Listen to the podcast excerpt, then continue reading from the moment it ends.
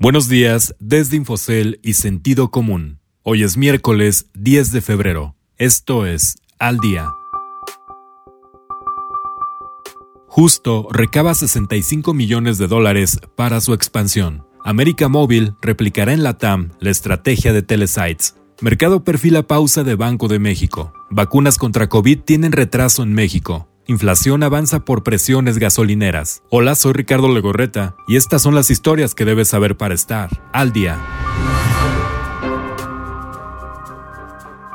Más recursos. Justo, un supermercado mexicano en línea de reciente creación se hizo de 65 millones de dólares a través de una ronda de inversión Serie A liderada por la firma de capital General Atlantic en la que también participaron Foundation Capital de Silicon Valley y Mountain Nazca. Se trata de la inversión más grande de la historia de América Latina de su tipo, en palabras de justo. Los recursos serán para la expansión de la empresa en México y en la región, así como para el mejoramiento de infraestructura, logística de última milla, proyectos de mercadotecnia y necesidades adicionales de capital de trabajo.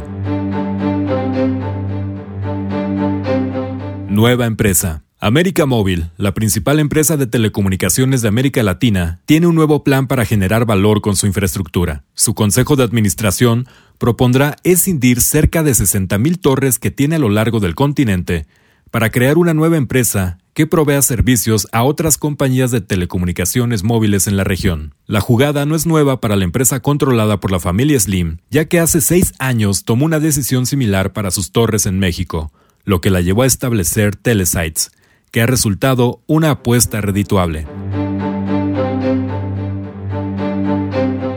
Pausa o recorte. Las opiniones se mantienen divididas sobre el futuro de la política monetaria del Banco de México aunque tras la subasta semanal de valores gubernamentales se fortalece el pronóstico de que la tasa de interés de referencia se mantendrá sin cambios el próximo jueves en la reunión de la Junta de Gobierno del Banco Central. La tasa de los CETES a 28 días sugiere que el mercado está validando una extensión en la pausa en el ciclo de relajamiento. Sin embargo, algunos analistas todavía ven espacio para una reducción de 25 puntos base, pese a la aceleración en la inflación de enero. Previo a este dato, la mayoría de los pronósticos se inclinaban hacia la reanudación en el ciclo de bajas, pero ahora que la inflación se ha acelerado más de lo esperado, estos podrían cambiar.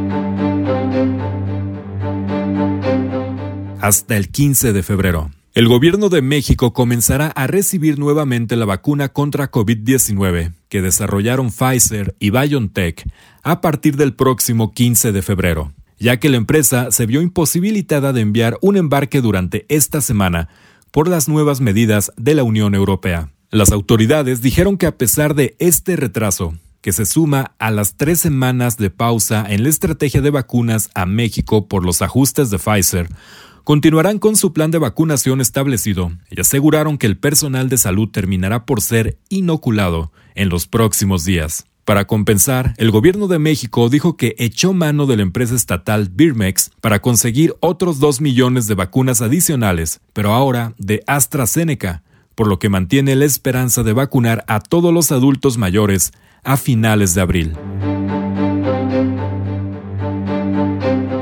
Cuesta de enero. Los precios al consumidor en México cortaron con una racha de dos meses de desaceleración, al avanzar 0.86% en enero y alcanzar un avance anual de 3.54%, de acuerdo con datos del Instituto Nacional de Estadística y Geografía. La escalada de los precios fue consecuencia de los incrementos registrados en las gasolinas, así como en algunos productos agropecuarios, tal como esperaban los analistas, incluso para evitar que esa tendencia siga, las autoridades decidieron retomar el esquema de estímulos fiscales para compensar el ascenso de precios. El incremento de los precios será una de las principales variables que discutirá la Junta de Gobierno de Banco de México cuando se reúna el próximo 11 de febrero. La mayoría de los analistas mantiene su pronóstico de que la tasa de interés de referencia bajará de 4.25 a 4%. Usted puede consultar estas y otras historias en la terminal de Infocel y en el portal de Sentido Común. Este fue su resumen noticioso al día. No deje de escucharnos mañana con las principales noticias de negocios, economía y mercados. Que tengan un excelente miércoles.